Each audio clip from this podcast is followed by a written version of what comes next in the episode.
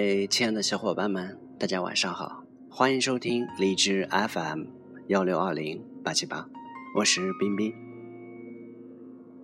今天我跟大家讲一下常胜将军卫青的故事。公元前三世纪的战国时期，在我国北方的大草原上，兴起了一个游牧民族——匈奴族。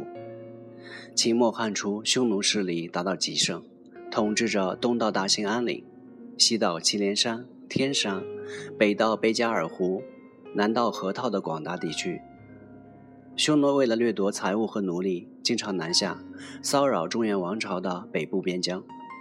西汉初年，汉王朝由于经济力量尚未恢复，内部不够稳定，一直对匈奴采取和亲政策，每年送给匈奴大量的礼物和金钱。但是和亲政策并没能阻挡匈奴的掠夺，北部边疆的生产时常遭到破坏，无数汉族人民被抢走或被杀死。汉武帝继位后，专制集权空前强化，社会经济有了很大的发展。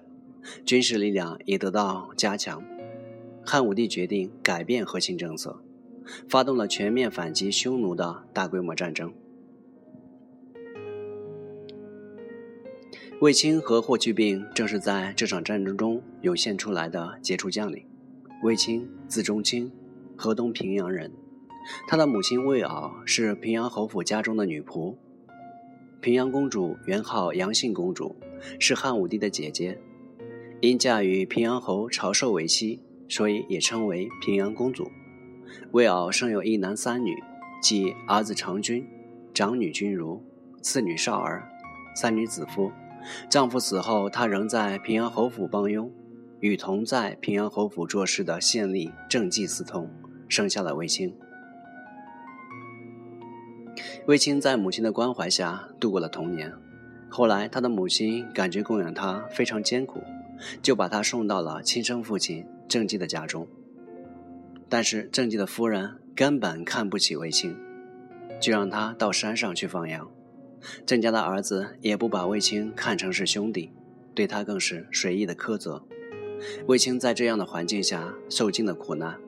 有一次，卫青随人来到了甘泉宫，一位囚徒看到他的相貌后说：“这是贵人的面相啊，官至封侯。”卫青笑道：“我身为人奴之子，只求免遭斥骂，已是万幸，哪里谈得上立功封侯呢？”卫青长大后，不愿再受郑家的奴役，便回到母亲身边，做了平阳公主的骑奴。每当公主出行，卫青即骑马相随。虽然没有一官半职，但与在郑家时的情景相比，已是天壤之别。卫青聪明好学，渐渐学到了一些文化知识，懂得了一些上层礼节。他怨恨郑家对他没有一点点的亲情，决定改姓卫，完全与郑家断绝关系。公元前一百三十九年春，卫青的姐姐卫子夫被汉武帝选入宫中，卫青也被招到建章宫当差，这是卫青命运的一个大的转折点。卫子夫入宫后不久就有了身孕，引起了陈皇后的嫉妒。陈皇后与汉武帝成亲后，就被立为皇后，但一直未能给汉武帝生一个儿子。她担心卫子夫一旦生下的是个男孩，那就会被立为太子，而卫子夫也就会因为儿子的关系青云直上，成为皇后。这对她的地位来说，无异于是一个很大的威胁。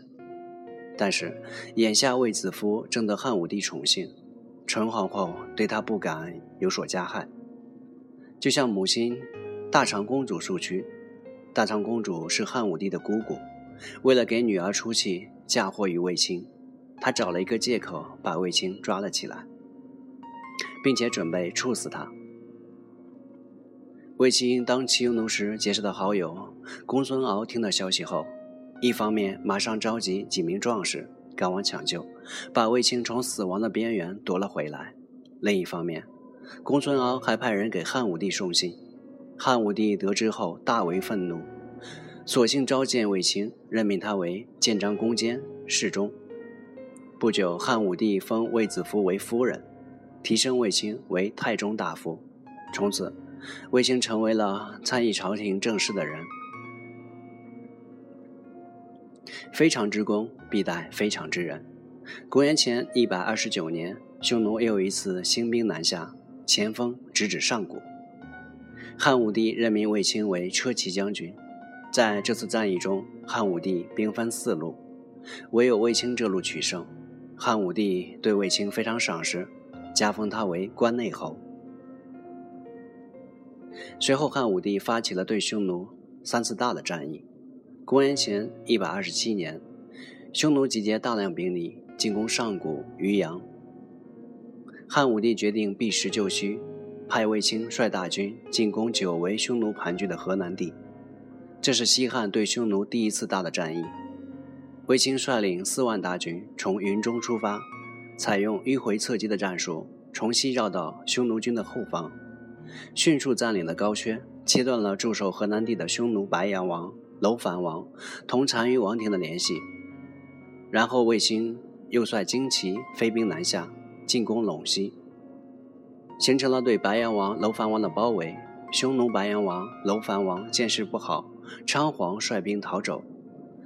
汉军活捉敌军数千人，夺取牲畜一百多万头，完全控制了河套地区。河套地区水草肥美，形势险要。汉武帝在此修筑了朔方城，设置朔方郡、五原郡，从内地迁徙十万人到那里定居，还修复了秦时蒙恬所筑的边塞和沿河的防御工事。这样不但解除了匈奴骑兵对长安的直接威胁，也建立起了进一步反击匈奴的前方基地。卫青立有大功，被封为长平侯，食邑三千八百户。多年的战争并没有击退匈奴，匈奴仍是骚扰不乱。公元前一百二十三年二月，三武汉武帝又命卫青攻打匈奴。公孙敖为中将军，公孙贺为左将军，赵信为前将军，苏建为右将军，李广为后将军，李举为强弩将军，分领六路大军，统归大将军卫青指挥，浩浩荡荡从定襄出发。北进数百里，歼灭匈奴数千名。在这次战役中，卫青的外甥霍去病率八百精骑首次参战，取得了歼敌两千余人的辉煌战果。战后，全军返回定襄休整。一个月后，再次出塞，斩获匈奴军一万多人。但是，右将军舒建和前将军赵信与匈奴打了一场遭遇战，汉军死伤惨重。舒建突围逃回，赵信本是匈奴降将，兵败后就又投降了匈奴。在讨论如何处置舒建弃军而逃的罪过时，有人建议将他斩首以树立大将军对人的威信。也有人认为舒建是尽力而为的，不应该斩首。卫青认为自己身为皇亲国戚，没有必要再树立威信。自己本有权利可以处决部将，却又不敢擅杀。他要做一个人臣不敢专权的榜样，于是把书剑又囚车送回长安，由皇帝处理。汉武帝赦免了舒建的死罪，贬为平民。公元前一百二十一年，西汉对匈奴第二次大的战役开始，由霍去病指挥，结果使汉朝完全控制了河西地区，切断了匈奴与羌人的联系，为彻底击溃匈奴主力。汉武帝集中全国的财力物力，准备发动对匈奴的第三次大的战役。公元前一百一十九年春，汉武帝召集诸将开会，商讨进军方略。他说：“匈奴单于采纳赵信的建议，远走沙漠以北，认为我们汉军不能穿过沙漠，即使穿过，也不敢多做停留。这次我们要发起强大的攻势，达到我们的目的。”于是挑选了十万匹精壮的战马。由大将军卫青、骠骑将军霍去病各率精锐骑兵五万人，分作东西两路远征漠北。为解决粮草供应问题，汉武帝又动员私人马匹四万匹，步兵十万余人负责运送粮草辎重，紧跟在大军之后。汉武帝命霍去病从东方的代郡出塞，卫青从定襄出塞。大将军卫青命前将军李广与六将军赵师齐两军合兵，从右翼进行包抄。卫青自己率左将军公孙贺、后将军曹襄从正面进军，直杀匈奴单于驻地。赵信向伊稚茶单于建议，汉军不知道厉害，竟打算穿过沙漠，到时候人困马乏，我们以逸待劳，就可以俘虏他们。于是下令所有的粮草辎重再次向北转移，而把精锐部队埋伏在了沙漠北边。卫青大军北行一千多里，跨过大沙漠，与严阵以待的匈奴军遭遇了。卫青临危不惧，命令部队用五钢车迅速地环绕成一个坚固的阵地，然后派出五千骑兵向敌阵出击。匈奴出动一万多骑兵迎战，双方激战在一起，非常的惨烈。黄昏时分，忽然刮起暴风，尘土滚滚，沙砾扑面，顿时一片黑暗。两方军队互相不能分辨，卫青趁机派出两支生力军，从左右两侧迂回到单于背后，包围了单于的大营。伊稚茶单于发现汉军数量如此众多，而且人壮马肥，士气高昂，大为震动。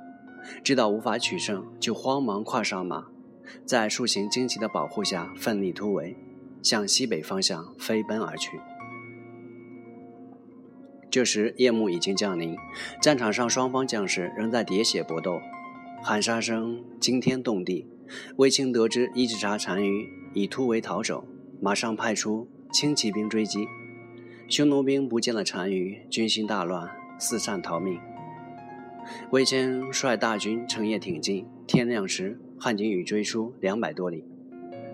虽然没有找到单于的踪迹。却斩杀并俘获匈奴官兵一万九千多人。卫青大军一直挺进到田岩山、赵信城，获得匈奴囤积的粮草，补充军用。他们在此停留了一天，然后烧毁赵信城及剩余的粮食，胜利班师。霍去病率领的东路军北进两千多里，与匈奴左贤王军队遭遇，经过激战。俘获了匈奴三个小王以及将军、相国、当户、都尉等八十三人，消灭匈奴七万多人。左贤王败逃而去。这次战役，汉军打垮了匈奴的主力，使匈奴元气大伤。从此以后，匈奴逐渐向西北迁徙，出现了漠南无王庭的局面。匈奴对汉庭的军事威胁基本上解除了。汉武帝为表彰卫青、霍去病的大功，特加封他们为大司马。卫士一门显赫后，京虫有歌谣说：“生男无喜，生女无怨，独不见卫子夫霸天下。”意思就是你生了男孩不要太高兴，生了女孩也不要气馁。难道没有见到卫子夫虽是一个女子，却成为母仪天下的皇后，连带着全家富贵，许多男儿？也比不上吗？其实不然，在两汉时期，左右朝政的外戚大多是靠裙带关系位居高位的，而卫青、霍去病却是出生入死、浴血奋战，为国家做出了重大贡献。正因为如此，即使后来魏皇后失宠，二人在朝廷的地位也丝毫未受影响。家奴出身的卫青，如今变成了位极人臣的大将军。朝中官员无不巴结奉承。这时，平阳公主寡居在家，要在列侯中选择丈夫。许多人都说大将军卫青合适。平阳公主笑着说：“他是我从前的下人，过去是我的随从，怎么能做我的丈夫呢？”左右说：“大将军已今非昔比了，他现在是大将军，姐姐是，哪还有比他更配得上您的呢？”汉武帝得知后笑道：“当初我娶了他的姐姐，现在他又娶我的姐姐，这倒是很有意思。”于是当即允婚。当年的仆人就这样做了主人的丈夫。这样一来，卫青与汉武帝亲上加亲，更受宠幸。但卫青为人谦让仁和，敬重贤才，从不以势压人。后来汉武帝对霍去病恩宠日盛。霍去病的声望超过了他的舅舅卫青。过去奔走于大将军门前的许多故旧，都转到了霍去病门下。卫青门前顿显冷落，可他不以为然，认为这也是人之常情，心甘情愿地过着恬淡平静的生活。